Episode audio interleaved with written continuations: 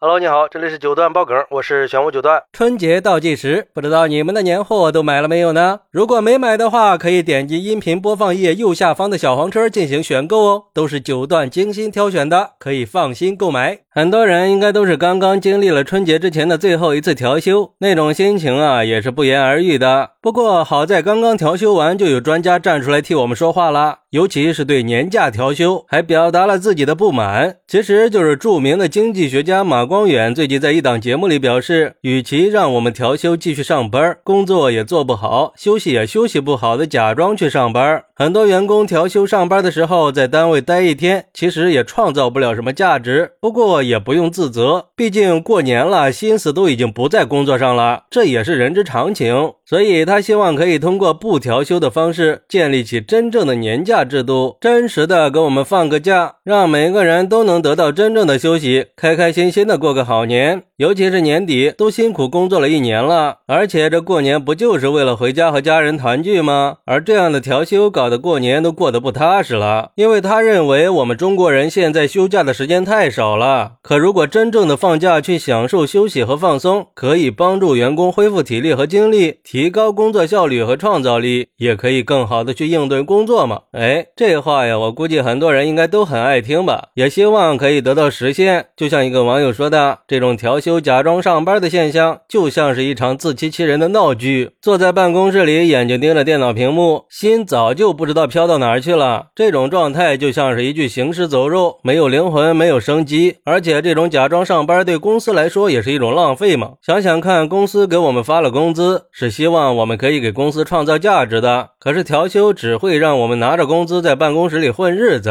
那公司还怎么进步呢？不光损害了公司的利益，也败坏了整个职场。的风气，那与其在办公室里虚度光阴，还不如直接放假，让我们去回归生活。毕竟生活它不是一场秀，不是为了要演给别人看的。还有网友表示，其实这样的建议，很多专家学者都已经呼吁很多年了，但是落实情况惨不忍睹啊！为什么就是做不到呢？为什么年年调休，年年建议还是涛声依旧啊？真心希望有关部门能够把这样的建议落到实处，切实的去改革假期制度，废除调休，增加假。假期，这是刻不容缓的事儿。反正调休假装上班绝对不是最佳的休假方式，也是没有任何意义的。不过也有网友认为，制定调休制度那是有一定道理的。仔细想想就能想明白，调休是为了避开高峰期，让更多的人可以提前规划好行程，省得出去玩的时候人挤人。所以说，有没有调休并不是关键，怎么充分的利用好休息时间，那才是重点。